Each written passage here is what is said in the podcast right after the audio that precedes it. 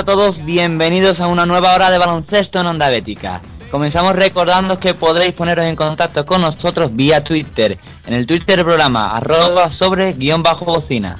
Saludamos ya a mi compañero, habitual ya por aquí, muy buenas Luis. Muy buenas a todos y sean bienvenidos a la hora del baloncesto en la radio de las 13 barras. Señores, volvemos a la cancha para daros la mejor actualidad de lo que acabo de decir la semana de baloncesto y antes de que ruede el balón, vamos con los quintetos, vamos con el sumario. Repasaremos la sorprendente victoria del Cajasol en Gran Canaria. Para eso nos iremos hasta las islas donde Christian Gil, compañero de solvasque.com, nos comentará lo que dio de sí el partido. Además de Cajasol ha habido mucha más jornada. Obradoiro ganó un Fote 2 al Barcelona que lleva dos consecutivas perdidos. El Madrid ganó el derby madrileño al Móvil Estudiantes o Unicaja ganó en Miribilla. Repasaremos los resultados y las próximas jornadas de Euroliga y de básquet femenino y volvemos a tener entrevista hoy, entrevista de Quilates. Nos vamos con una verdadera campeona de Europa, con Isa Sánchez, que nos atendió para contar todas nuestras preguntas. Una semana más, nuestro amigo Anastasio Río nos traerá todo lo acontecido sobre la NBA. Y por último acabaremos con el calendario para que no te pierdas ni un solo partido. Esta es la cuarta edición de Sobre la Bocina. Bienvenidos.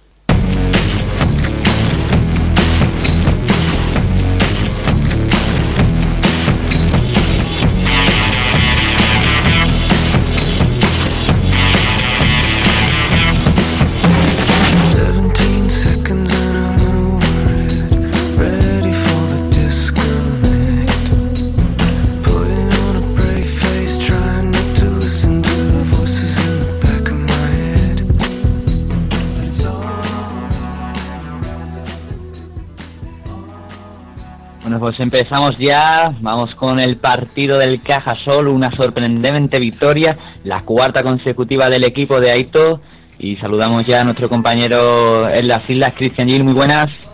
Hola, muy buenas tardes. Bueno, lo primero, gracias por entrar hoy en Sobre la Bocina. Nada, gracias a vosotros por invitarme. Bueno, tú que estuviste en el partido, ¿cómo, qué, qué destacas del encuentro? Bueno, yo destaco del encuentro que Cajasol hizo un enorme partido. Eh, ahí todo planteó el encuentro tal y que desde una defensa muy fuerte y, teniendo el balón el control del juego durante todo momento. Consiguió sacar a Gran Canaria del partido y sinceramente yo salí sorprendido del pabellón porque mm, es un, el Cajasol es un equipo muy joven pero demostró que, a pesar de ser un equipo muy joven está muy bien trabajado. Bueno, y en cuanto a tu equipo, en Gran Canaria, eh, tampoco tuviste el mejor de los partidos, ¿no? Bueno, eh, la verdad es que ni yo ni muchos de, los aficionados salimos contentos por el partido de Gran Canaria porque mm, yo creo que a principio de temporada nos tenía acostumbrada al caviar, ¿no? Y ahora que con la derrota con el Madrid y tampoco es que se diera se diera una actitud de los jugadores el otro día con Caja Azul eh, adecuada, pues bueno, la verdad es que estamos un poco de capa caída, por así decirlo, y, más sabiendo que tenemos que enfrentarnos a Valencia ahora el domingo, pues va a estar la cosa bastante jodida. Bueno, algo sorprendente que el Cajasol dominara la pintura, ¿no? Como ya el poderío interior de los de Pedro Martínez con eh, Nacho Martín, Xavi Rey y las dificultades que tiene el Cajasol para defender un cuatro abierto, pero William se los comió en la zona. Sí, la verdad es que, ya te digo, eh, lo que es en general caso me sorprendió. Ganar la batalla de los rebotes es algo que comenté en la, en la crónica que escribí para Solo Basket. Eh, y, fue, la verdad es que la Tavi fue un problema para, para casi todos los defensores del Gran Canaria, incluido para Walter Tavares, que, es un jugador de 2.20 y la verdad es que le costó muchísimo defender al Gran Canaria. De todas formas, como ya te digo, eh, no fue el mejor partido ni de Nacho Martín ni de Ulis Baez, que que suelen ser nuestros mejores defensores, pero aún así el Cajasol realizó un partidazo y la verdad es que eh, hay que decir una cosa, William Hernán Gómez tiene 19 años, pero el otro día, o sea, se comió a Eulis de una manera sorprendente, la verdad. A mí, a mí personalmente, yo iba con buenas expectativas de ver a, Willy jugar en, directo, la verdad es que no tenía, no había tenido la suerte de verle jugar y, y tenía unas ganas y la verdad es que me sorprendió, me sorprendió y, y, dio, yo creo que va a dar que hablar a partir de ahora, y eso es un mejor partido, vamos a ver cómo le va de, aquí a final de temporada. Bueno, otra pregunta que te iba a hacer acerca de tu equipo de Gran Canaria. Eh, con Tavares nos tiene un poco desconcertado Pedro Martínez. Lo mismo un partido no juega absolutamente nada, se fue a 15 minutos el domingo. ¿Qué esperáis allí por el CID? Debe tener más minutos, ¿no?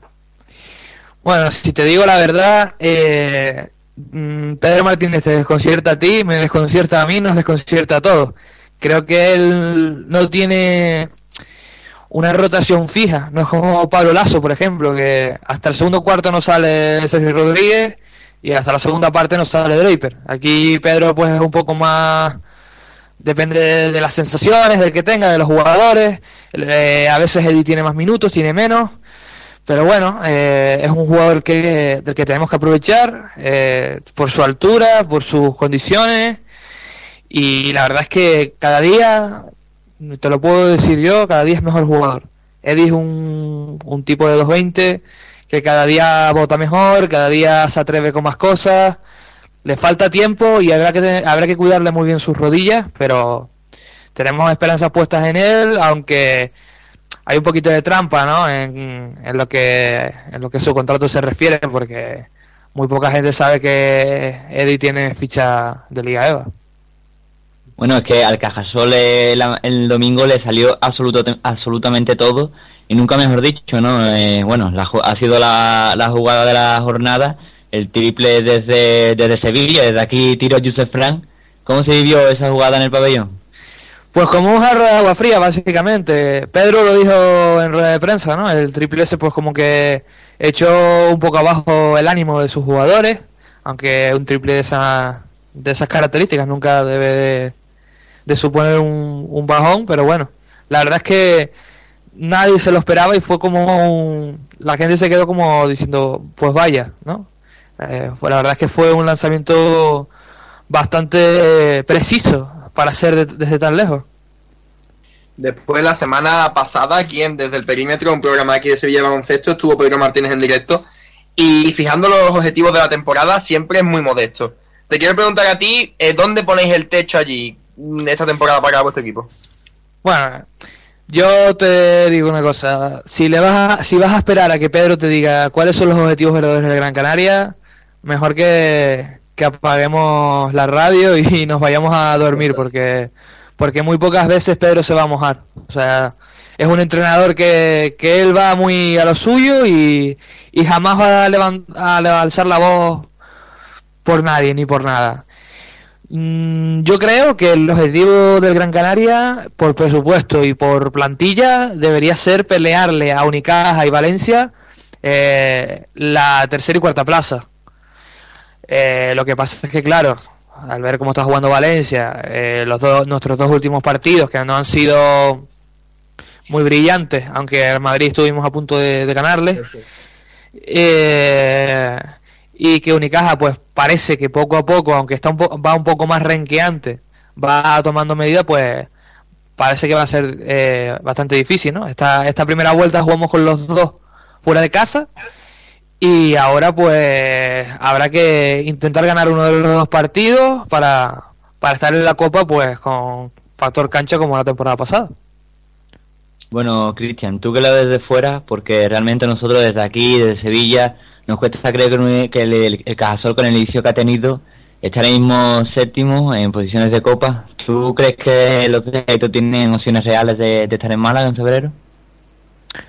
Bueno, la, eh, no conozco el calendario de, del Cajasol, pero ahora mismo te digo que tal y como jugaron en el centro insular, si plantean todos sus partidos de esa manera, lejos no se van a quedar, desde mi punto de vista, porque es un equipo que, que es muy joven, pero eh, juegan estupendamente. La verdad es que el otro día me sorprendió muchísimo, ya lo he repetido en varias ocasiones. Eh, la manera de plantear el partido de Aito, estamos hablando del mejor entrenador de, de la historia de la CB. Eh, y ahora mismo tiene un grupo de, de niños de 20, 19 años, con un, unos cuantos jugadores que tienen más o menos experiencia, como Banford, como Mata, el propio Latavius, y la verdad es que, y con Satoransky, que sinceramente hizo un partidazo y viene haciendo unos partidazos bastante buenos. Eh, yo creo que si no se meten en la Copa del Rey, porque hay equipos que están empujando muy fuerte, como por ejemplo nuestro vecino, el Canarias, como el Murcia, que van a estar ahí, pues, pues, pues ya te digo, peleando por, por una plaza, pero ahora mismo yo veo siete plazas fijas y una plaza que se la van a jugar tres, cuatro equipos. Bueno, pues muchas gracias por tu intervención, Cristian. Te deseamos la mejor de la suerte esta temporada por allí, por las islas. Y ya sabes, desde la bocina de tu casa. Vale, muchas gracias a ustedes por invitarme y, hasta la próxima. Hasta luego.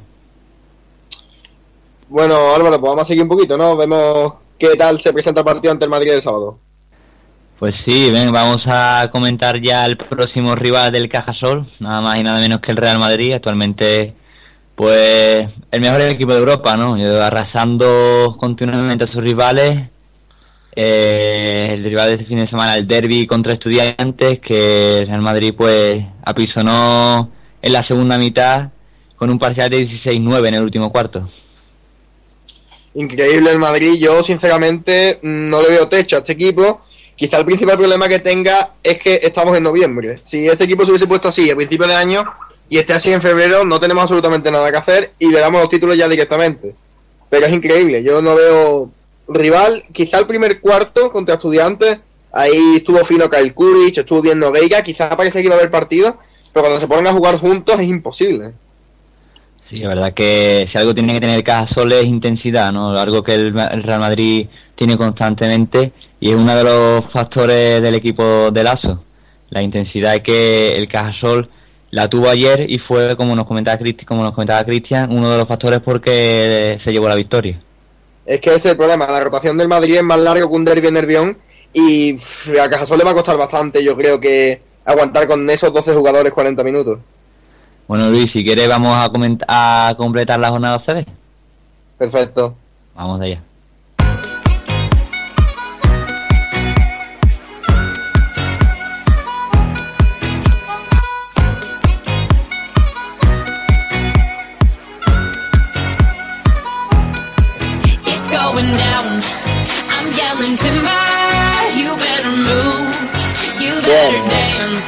Bueno, bueno, bueno, bueno, bueno, pues después de este tema que la verdad a mí no me convence mucho esta canción, empecemos con el repaso de la jornada CB y empecemos en el Fernando Martín, duelo de equipos naranjas, fue la Brada Valencia, que acabó con una nueva victoria de los Taronja, que verdaderamente están cada vez más fuertes, aunque han pinchado en el Eurocup esta misma jornada. Bueno, yo creo que comentábamos la semana pasada, Valencia, el segundo mejor equipo de la liga actualmente, ¿no? Ahora mismo con el, con el bache que está pasando los de, el Barça de Xavi Pascual, los de, Paros, los de son actualmente los, los segundos mejores. Está el, Real Madrid, comandados con un espectacular Justin Dolman que se sale jornada tras jornada. Esta semana 20 puntos. Después eh, desde, desde el 675 acompañando bien Romain Sato, Rafa Martínez. La verdad que un auténtico equipazo el Valencia.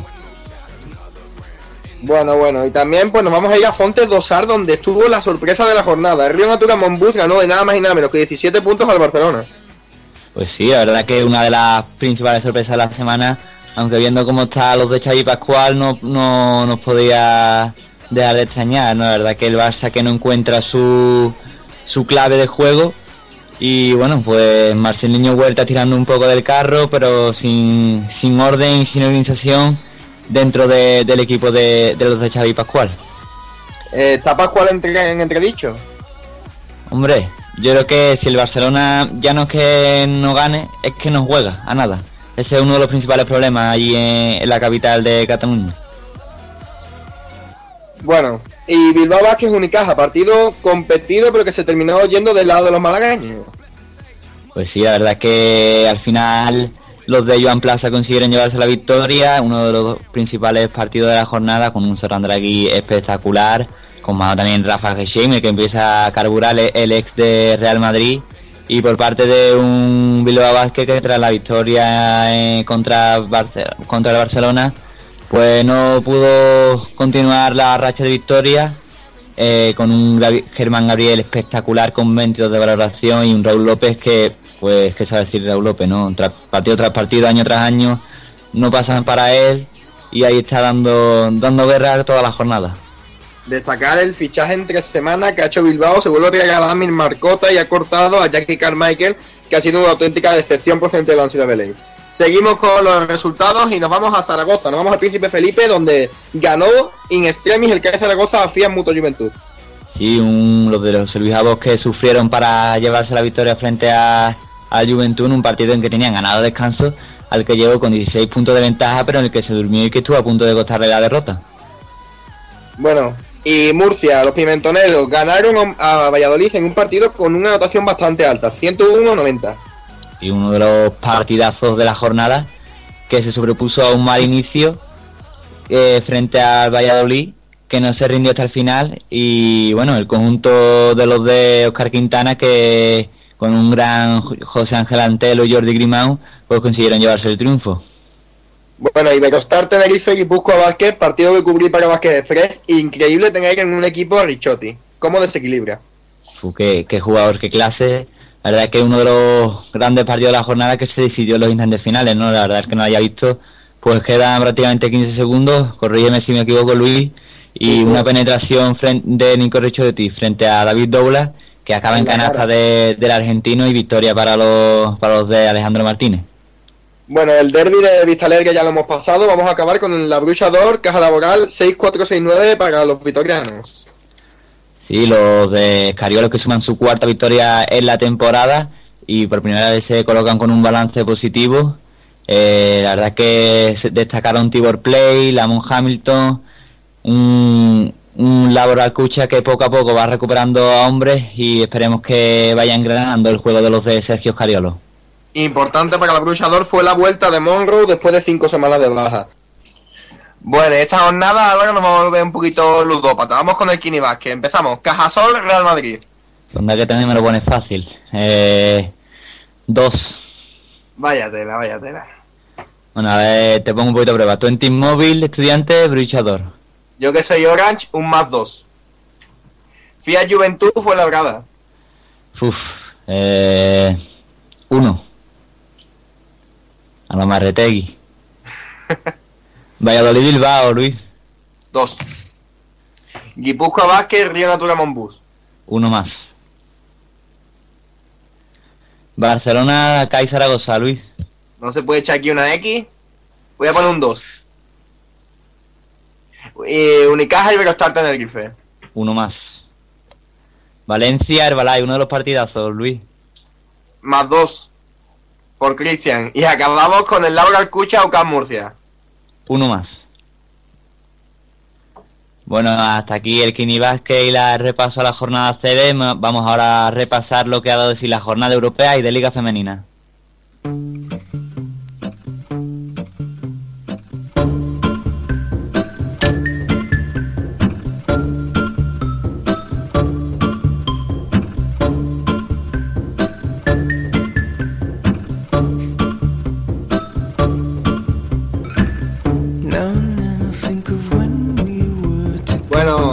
Señores, pues cruzamos las fronteras por fin y nos vamos ya con el resumen de toda la Euroliga. Empieza ahora con el grupo A. Y en el grupo A donde se encuentra ubicado el Fútbol Club Barcelona, los de Xavi Pascual que ganaron a domicilio al Partizan por 64-82, perdón. Eh, uno, un Barça que se coloca en segunda posición, eh, seguido de, del, eh, por detrás del Fenerbahce y por delante del CSK de Moscú.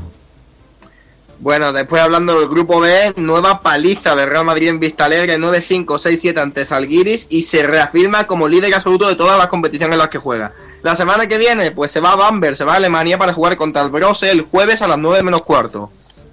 Vamos ahora con el grupo C, el grupo de Unicaja de Málaga, los de Joan Plaza que perdieron contra Olympiacos, el campeón de la Euroliga. Los de Joan Plaza que visitan la, esta semana eh, al Estel Messielo Nagora los malagueños que están en cuarta posición expuestos de acceso al top 16. Y acabando con el grupo D, destacamos la victoria de Quilates del Caja Laboral, del Laboral Cucha, en la pista del pabellón de la Paz y la Amistad de Tel Aviv ante Maccabi, 6-5-7-0 se colocan terceros los de Escariolo intentándose enganchar al top 16.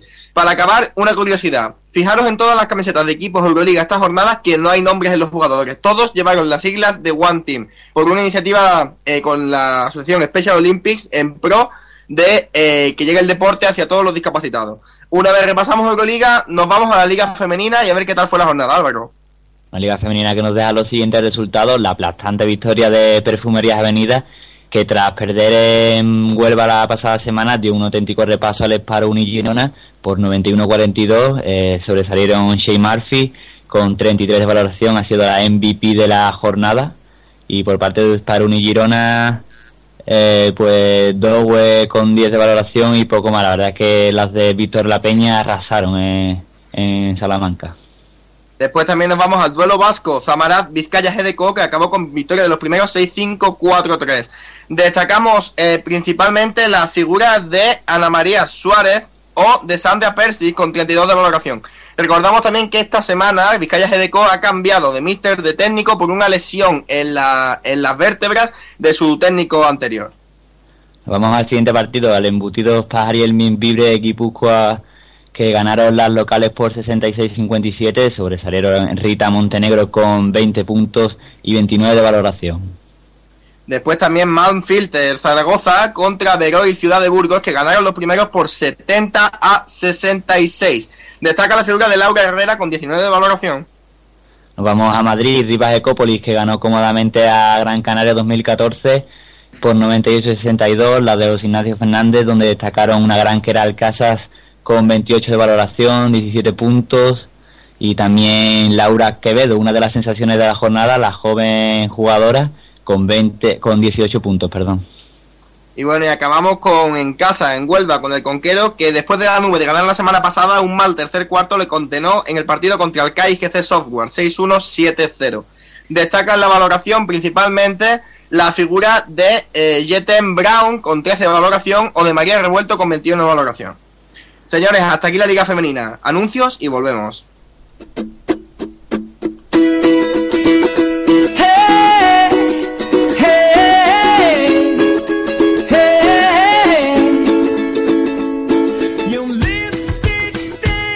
¿Sigues la cantera verde y blanca? ¿Sabes quiénes son los jugadores que garantizarán nuestro futuro? ¿Quieres estar informado de todo lo que ocurre sobre los equipos filiales? Este es tu programa. En la fábrica verde y blanca encontrarás entrevistas, debates y la información de todo lo que acontece en la cantera del Real Betis. Todos los miércoles de 10 a 11 de la noche en Onda Bética, la radio de los béticos.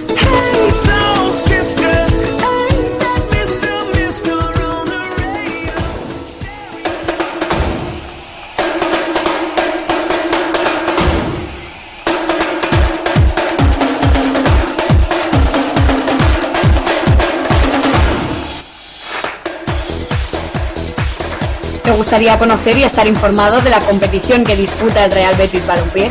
En la Liga al Completo os contamos las noticias más importantes de la Liga BBVA, así como analizamos la jornada de todos los equipos y debatimos sobre algunos aspectos de la competición. En Onda Bética, Real Madrid y Fútbol Club Barcelona dejan de ser el centro de atención. Todos los martes de 8 a 9 en Onda Bética, la radio de los béticos.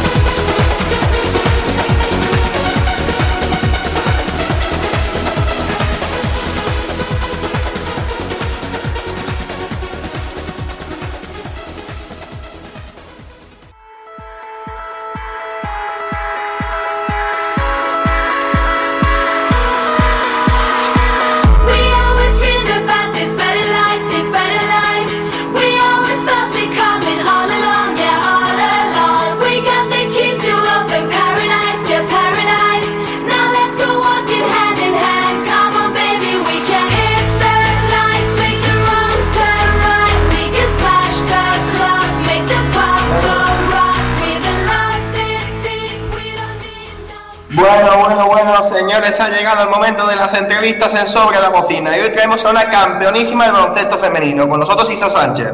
Nuestro amigo Álvaro nos la presenta. Pues sí, Luis, esta sevillana de 36 años, ojo con el palmarés, ¿eh? tres veces campeona de Liga Femenina, tres veces campeona de la Supercopa de España, una vez campeona de la Copa de la Reina, de la Euroliga y de la Supercopa de Europa. Esto en cuanto a clubes, donde ha jugado como en Barcelona, en León y especialmente en Salamanca, en el Perfumerías Avenida. Pero la cosa no se queda ahí. Medalla de plata con la selección en 2007, de bronce en 2009 y este pasado verano como ayudante de Lucas Mondelo, campeona de Europa. Muy buenas, Isa Sánchez. Hola, muy buenas. ¿Qué se siente al escuchar este palmarés?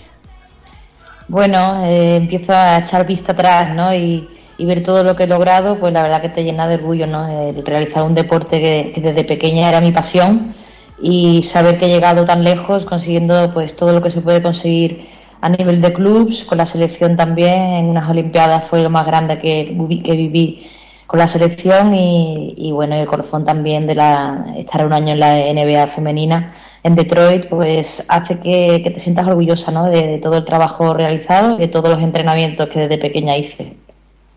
Bueno, y a la hora de hablar de los títulos es como elegir entre papá y mamá, pero ¿qué título te hizo más ilusión? Hombre, el título más difícil a nivel de clubs es el Campeonato de Europa. El que da Campeonato de Europa está a la mano de muy pocas personas y, bueno, podemos presumir, ¿no? El Perfumerías Avenida de haber conseguido esa gesta allí en Ekaterimburgo y, bueno, yo creo que ese sería el título a nivel de clubs más importante. ¿Cómo ves la situación actual de baloncesto femenino en España? Bueno, veo que está pasando por una mala racha en cuanto a presupuesto se refiere. Hay dos clubs que marcan mucho la diferencia con respecto al resto. Perfumerías Avenida y Rivas Ecópolis se ve ¿no? en los resultados y en el juego y en, y en el fichaje de las jugadoras que tienen un, una, una, ventaja ¿no? con respecto al resto y eso hace bueno que hoy por hoy la liga femenina pues no tenga muchas sorpresas eso lo hace un poquito más más feilla pero aún así yo creo que bueno eh, está creciendo poco a poco a pesar de la crisis eh, los equipos se mantienen hay 12 equipos en la competición y, yo espero que poco a poco vaya vaya subiendo el nivel. Y de cara al apoyo de los medios de comunicación crees que es suficiente en España bueno, yo creo que, siempre se podría hacer bastante más. También depende del club en el, que hablemos, porque si hablamos como en mi ex club, el Perfumerías Avenida, allí los medios de comunicación están volcados con el equipo. Toda la ciudad entera sabe quiénes somos, qué, a qué jugamos y dónde jugamos, porque de hecho se llena el pabellón. Pero sí que es verdad que te pones a mirar otros equipos de, España y quizás no tengan esa repercusión mediática que en Salamanca se tiene. y eso después se ve a nivel de de espectadores en la grada, y, pero bueno, aún así tenemos que estar bastante satisfechos porque nos dan cada semana un partido por teledeporte, cosa que antes era impensable y ya llevamos, llevamos varios años pues pudiendo gozar ¿no? del baloncesto femenino en la televisión. Actualmente te hemos visto visitando a varios clubes de cantera. ¿Crees que hay futuro en, en España de cara al futuro? Pues yo quiero pensar que sí, pero lo que pasa es que yo tengo una edad pendiente siempre con Andalucía, porque yo hace dos años me puse a contar las jugadoras andaluzas que estábamos en primera división y conté solo dos, dos en toda una liga de élite, ¿no? Y eso me da pena porque, porque yo creo que Andalucía es una comunidad autónoma muy grande y de la cual tienen que salir muchas más niñas para poder jugar eh, en la máximo nivel. Entonces, bueno, yo creo que que se debería tener más apoyo y, más seguimiento de todas estas jugadoras y no dejarlas ir eh, tan, tan jóvenes, sino atarlas, hacerles valorar ¿no? lo que es este deporte, lo que es el baloncesto y lo que es lo que puede llegar a ser, es, un sueño, ¿no? jugar en división de honor. Y eso es una deuda pendiente, ¿no? que yo creo que la comunidad de Andalucía debe, debe ponerse. Después en la segunda temporada, desde que dejaste las canchas, pero no las has dejado, has pasado de la cancha al banquillo. ¿Sigues teniendo gusanillo de jugar? Bueno, siempre que veo algún partido en televisión o voy a ver a las compañeras que fui a, verlas a, Huelva, pues siempre te queda un, gusanillo, ¿no? De, ojalá pudiera estar allí ayudándolas, pero si te digo la verdad, no, no lo estoy echando mucho de menos porque estoy muy centrada en otros aspectos, ahora en la parte de técnico, y eso te hace ¿no? que tu retirada sea más light. Eh, es diferente, ¿no? Que si lo dejas y te desvinculas totalmente del baloncesto, pues a lo mejor lo puedes echar más de menos. Pero yo ahora estar tan vinculada, estar con el cuerpo técnico de la selección y ayudando en la federación en proyectos, pues siempre, me siento más cerca y, tengo menos gusanillo. Bueno, Isa, nos ha llegado una pregunta por Twitter que, bueno, en cuanto la diga, creo que te sonará de quién, de quién será, que es que cómo son tus relaciones ahora mismo con los jugadores de, de, Avenida y en especial con, con Marta Chargay. Bueno, pues mi relación con la jugada de la avenida, como tú comprenderás, es excepcional. Son seis años que, me he tirado allí, pero ya no solamente con las jugadoras, sino con el cuerpo técnico, con los directivos, los empleados del pabellón, toda la gente involucrada en Perfumerías Avenida es como mi familia. Entonces, bueno, guardo una relación muy cercana, casi a diaria con, con ellos. Sí que es verdad que ha habido muchas incorporaciones nuevas, y de las cuales pues algunas pues, pues no conozco, pero la mayoría, ah, como están vinculadas con la selección o, he jugado en contra o con ellas en otros clubes, pues la relación es, es muy especial. Y con Marta Shargay, pues, pues mira, me ha ido a dar justo con, con una de mis mejores amigas, a la cual, con la cual hablo casi cada día, y estoy muy cercana a ella, porque bueno, siempre ha sido mi compañera, mi compañera de vestuario, mi compañera de habitación, mi compañera de, penas y de alegrías, y eso quedará para siempre. Bueno, también nos has comentado la supremacía de Rivas y Avenida. De cara a esta temporada, ¿quién cree que se va a llevar el gato al agua? Hombre, yo creo hoy por hoy que Perfumerías Avenida está un paso por encima de todos.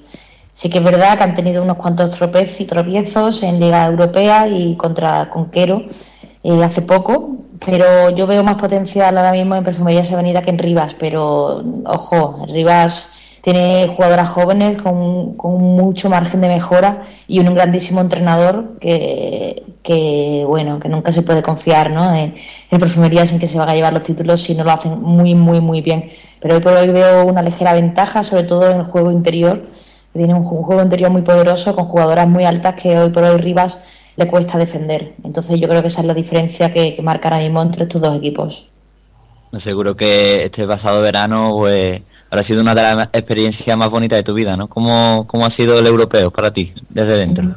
Pues imagínate, hemos conseguido un oro, un oro histórico que hacía muchísimos años que no se conseguía, tan solo una vez en la historia y lo hemos vuelto a repetir con un grupo de gente pues muy implicada, muy centradas en todas las órdenes que dábamos desde el cuerpo técnico, muy unidas entre ellas y eso ha hecho que poco a poco pues las estrellas se, se conjugaran, ¿no? Y que que saliera ese oro de la chistera, que lo conseguimos con mucho trabajo, mucho esfuerzo, pero sobre todo con, un baloncesto muy bonito. Y lo que se siente, pues siento un orgullo tremendo. De hecho, eh, esa consecución de ese título me hizo pensar ¿no?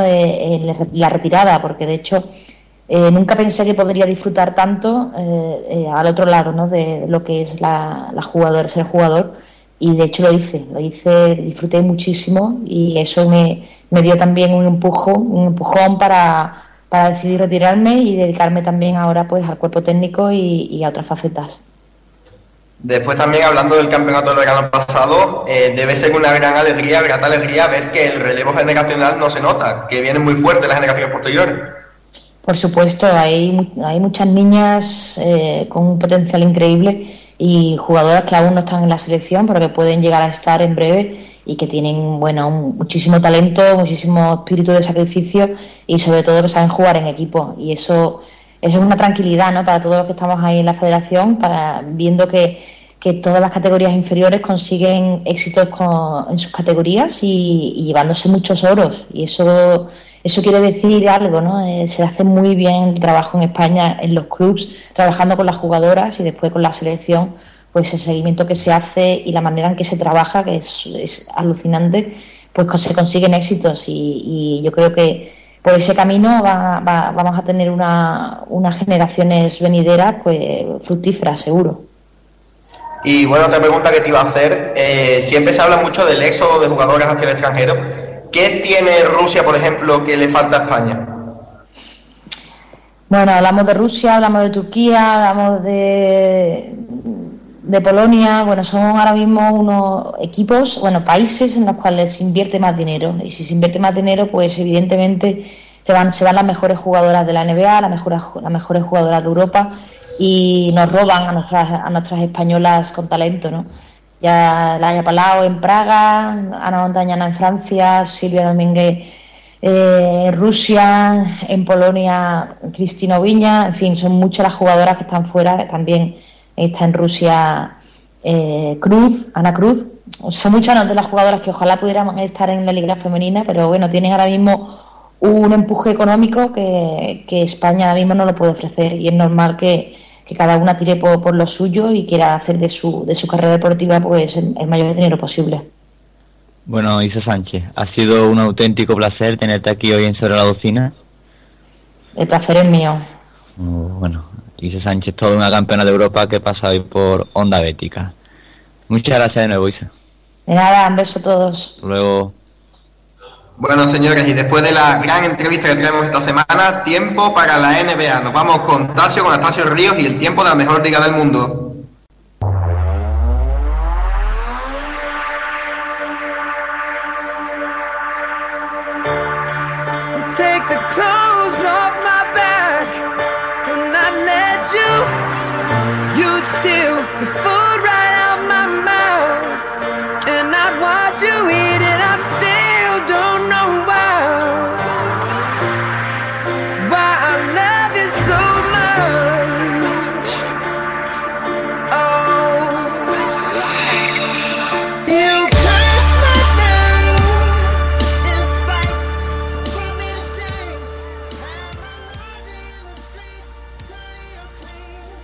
Bueno, tras esta gran entrevista, vamos ya con la NBA, tiempo de espectáculos en Sobre la Bocina.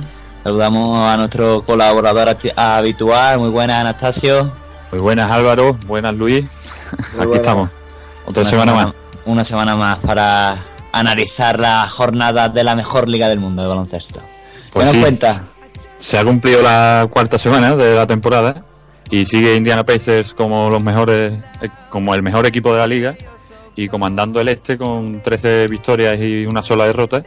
Y le siguen ya a Miami Heat con un ritmo bastante fuerte y con un nivel alto ya de juego. Pero ¿Empiezan a carburar ya los de Eric Spoltras o no? Sí, además le están dando descanso a Dwayne Wade y, y siguen. Están con buen ritmo ya. Ya, ya no hay duda sobre ellos, creo yo. Y, bueno, también los, los Blazers increíbles, ¿no? La racha que llevan de 11 victorias. Pues sí, además están segundos de- del oeste por detrás de los San Antonio Spurs con, y llevan 11 victorias consecutivas con Aldrich saliéndose, que es el jugador de la semana además en el oeste. Y muy bien, le- el- los he visto jugar y la verdad que son un equipo muy, muy compacto y bastante, bastante fuerte. No, esta semana también han sido noticias los Washington Wizards, ¿no? Sí, bueno, John Wall ha sido, ha sido jugador de la semana en, el- en la conferencia este y ha ganado de los últimos cuatro partidos, los tres, pero se les ha lesionado a hace nada, hace, hace un día, un día prácticamente, y, y parecía que iba, que iba a ser eso, un, esta última semana, un impulso para la temporada, pero con esa lesión veremos a ver cómo, le va, cómo les va a partir de ahora. Bueno, y hablando ya de los españoles, hablando de Pau, ha vuelto a hacer un 20-10. Parece un milagro. Sí, en tres partidos consecutivos los Lakers en casa que, han ganado, ha hecho más, más de 20 puntos y rebotes en los tres partidos y aportando muchísimo. Además, eh, siguen esperando a Kobe Bryant, que después hablaremos de, de la noticia de la semana, una de las noticias de la semana, la renovación de Kobe Bryant. Bueno, pero Pau también ha sido noticia no por, por dentro de la pista, sino fuera, ¿no? Sí, claro. Eh, ha sacado su faceta más solidaria, como siempre, bueno, ya lleva unos años mm, con or- organizaciones benéficas y con UNICEF colaborando y con- en el partido contra Golden State Warriors donó mil euros por, por punto que, que anotó y anotó 24 puntos, con lo que donó 24 millones, 24 24 mil dólares, que siempre falla la cifra, Sí, sí. al tifón de Filipinas, al, a los damnificados del tifón de Filipinas. Bueno, pues gran, gran gesto, gran gesto. Y bueno, gesto, parece que pocos gestos está teniendo últimamente Ricky Rubio, ¿no? Está un poquito a medio gas, ¿no? Sí, a ver, está aportando 8.8 asistencia por el, por encuentro, pero eh, está teniendo muchos problemas con el- a la hora de defender a los bases contrarios. Se va demasiado de los partidos por la falta, por, por las culpas, por culpa de la falta. Y los Wolves que no que lo mismo que empezaron muy bien, ahora están un poco desinflados también. Han, han pegado un bajón, ¿no?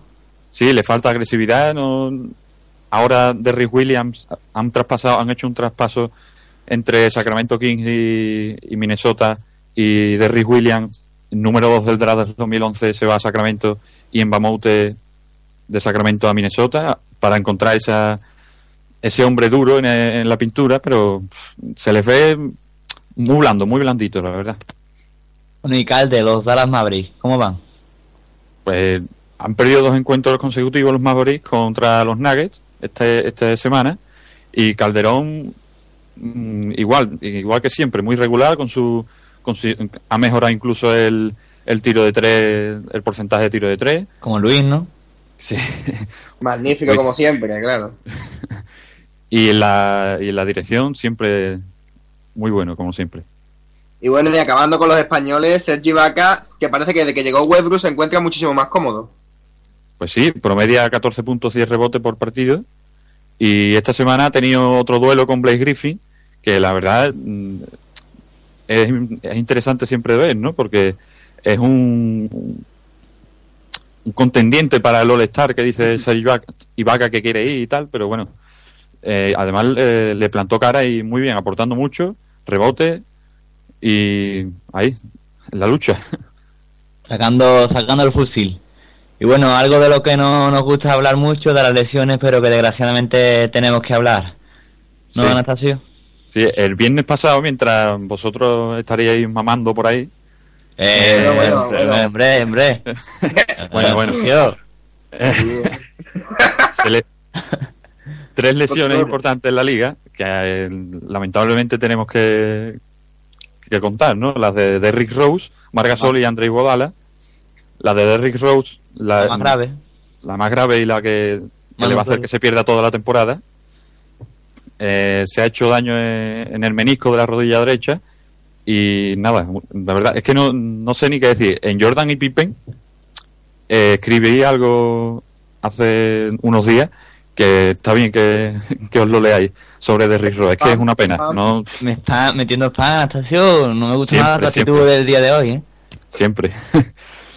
y la de Margasol, que es menos grave, pero se va a perder un mes y medio, entre un mes y medio y dos meses. Y, y le, le diagnosticaron un esguince en, el- en los ligamentos de, de la rodilla. Pero volverá bien. Vamos, los Grizzlies necesitan, la verdad. Así que. Bueno, y volviendo sobre el jugador de, de los Bulls, ¿tú crees que será capaz de volver a, a un buen nivel, ya no al nivel en el que estaba? complicado y se llevó se ha llevado más de un año parado ahora vuelve y otra vez se va se va a llevar también un año es que yo creo en, en Derrick Rose y porque me enamoró ¿no? El- el- cuando fue MVP a mí me, Bueno, no me sabíamos dejó- esta faceta tuya, Anastasio. sí sí pues me enamoró me enamoró Eh, y me, de- me dejó prendado no la verdad Uy, Y menos mal, menos mal.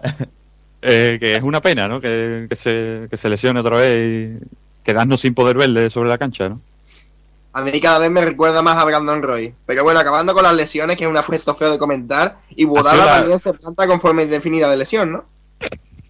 Sí, con André Iguodala en un- una lesión en el muslo, en los, bueno, en los, en los isquiotibiales, y sumada a la de Stephen Curry en, en los, Warri- en los Warriors, que ha estado unos partidos fuera por, por un golpe en la cabeza, pues se les han visto con más dudas que, que otra cosa en, en esta semana a los Warriors. Bueno, y saltaba una de las noticias de la semana, ¿no? La renovación, la renovación de Kobe Bryant. Pues sí, ha, ha renovado durante para lo- las dos próximas temporadas, en los que se ha bajado el sueldo 5 millones, muchos dicen que, que es poco, que se debería haber bajado más, no sé lo que opináis, pero pero bueno, no sé, cobrará... Poco no va a cobrar, ¿no? No, no, en 2015 cobrará 23,5 millones. Va, va, bueno, De bueno, dólares, eh. Eso no... Ah, ¿Cuánto- claro, eso lo ganas tú, ¿no? Anastasio, un día... Sí, eso- eso- con eso vaya usted delante y y todos los días. Bueno, bueno. Eh, Y en 2016 cobrará 25 millones.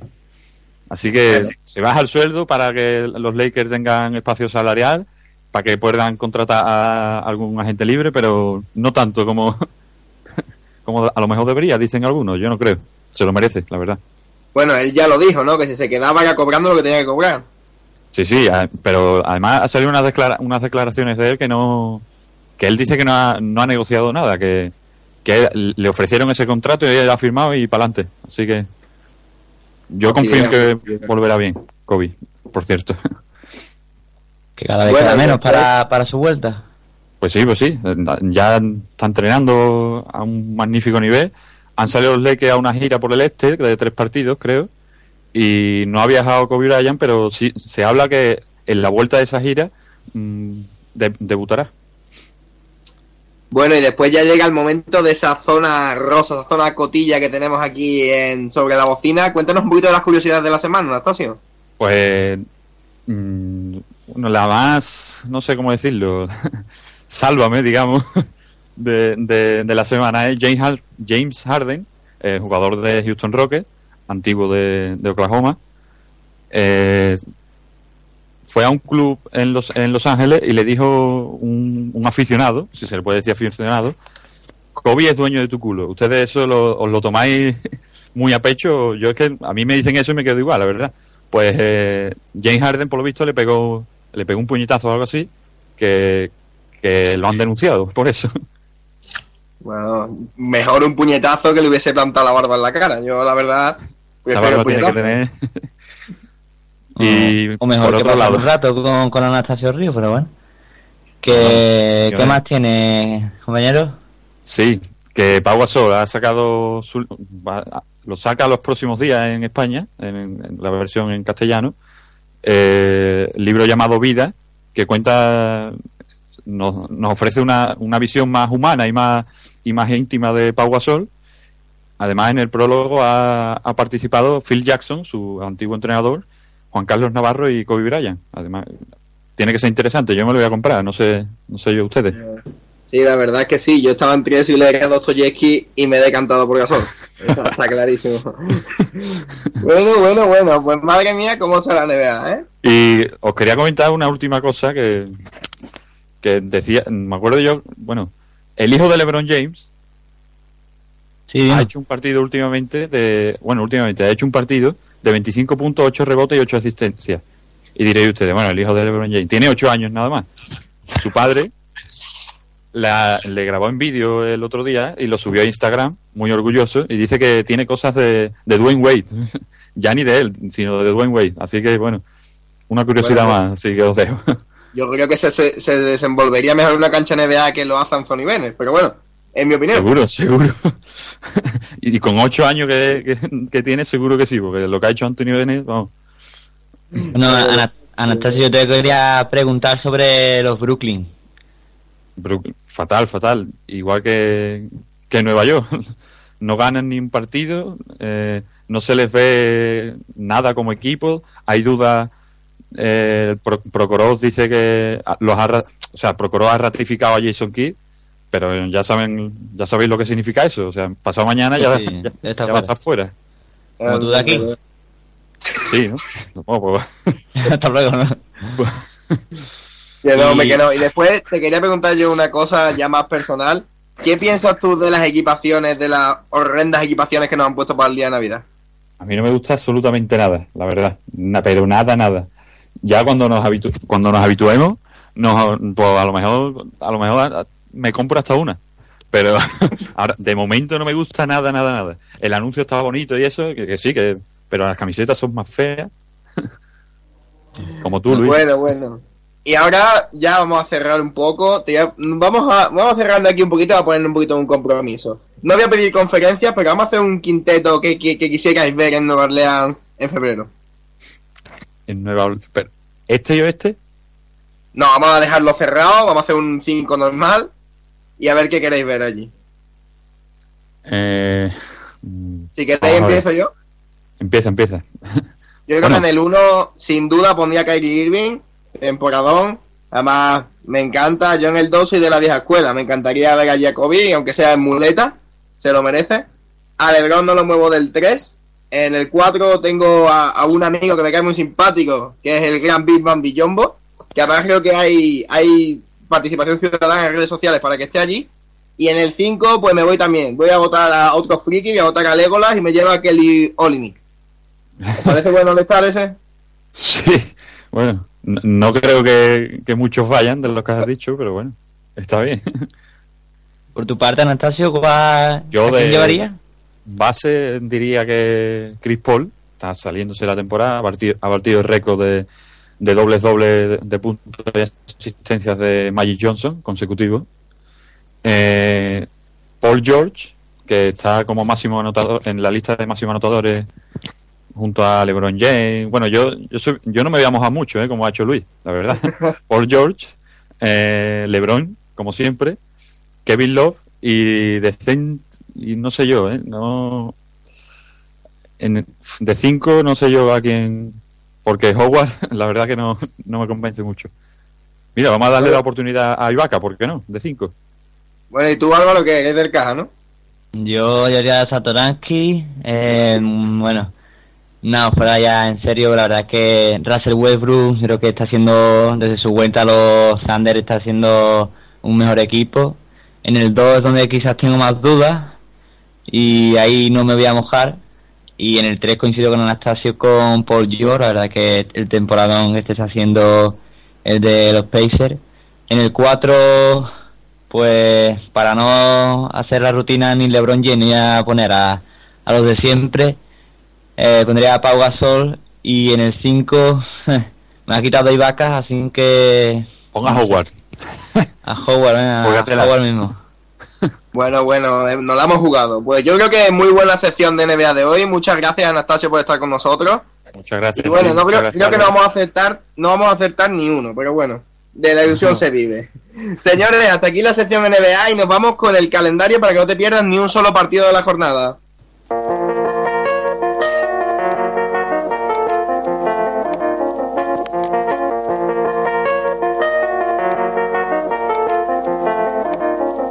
Hijos de puta no es una canción, Butan aquí es religión. V de vendetta es una actitud, una lección.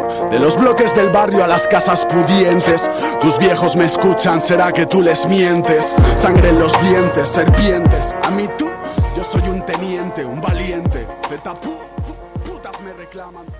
Bueno, nosotros vamos a ir concluyendo ya, pero antes, como siempre, vamos con el calendario de la jornada. Empezamos, empezamos con el duelo de la jornada, el duelo del Municipal de San Pablo. Todos a San Pablo con el Cajasol Real Madrid el sábado a las seis y media. Si no puedes ir al pabellón, Orange Arena y Real Madrid Televisión te lo trae. También tenemos el 20 Móvil Estudiante El Abruchador, el sábado también a las 7 de la tarde y el único partido de la jornada que no lo podremos seguir por la televisión.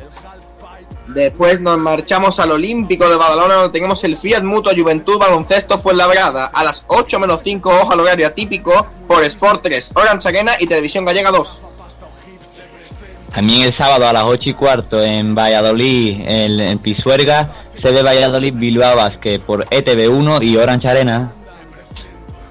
Después el, para mí, segundo partidazo de la jornada, el del Palau. Fútbol Club Barcelona, Riga, el CAI Zaragoza a las 12 y cuarto el domingo. Nos lo trae Aragón Televisión, Sport 3, No 24 y Orange Arena. Y a la misma hora que el partido del Fútbol Club Barcelona tenemos el Guipúzcoa Basket Río Natura Monbus, que podemos seguir por ETV1, Orange Arena y Televisión Gallega.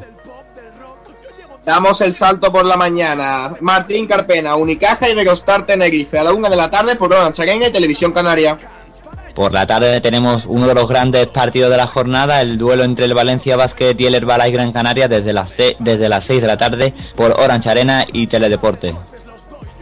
Y cierra la jornada el Laboral Cucha UCAM Murcia a las 7 y media por Orange Arena. Es el partido de la jornada en Orange Arena. Hasta aquí el programa. Nos despedimos. Bueno, una semana más repasando la actualidad del mundo de la canasta en Onda Bética. Luis, ha sido un placer. Igualmente. Bueno, recordamos que estamos en el Twitter toda la semana en arroba sobre guion bajo bocina para que nos comentéis todo lo que queráis. Eh, nosotros volvemos la semana que viene, recordad, recordad el miércoles de 9 a 10, baloncesto en Onda Bética. Señores, Basquetes Radio.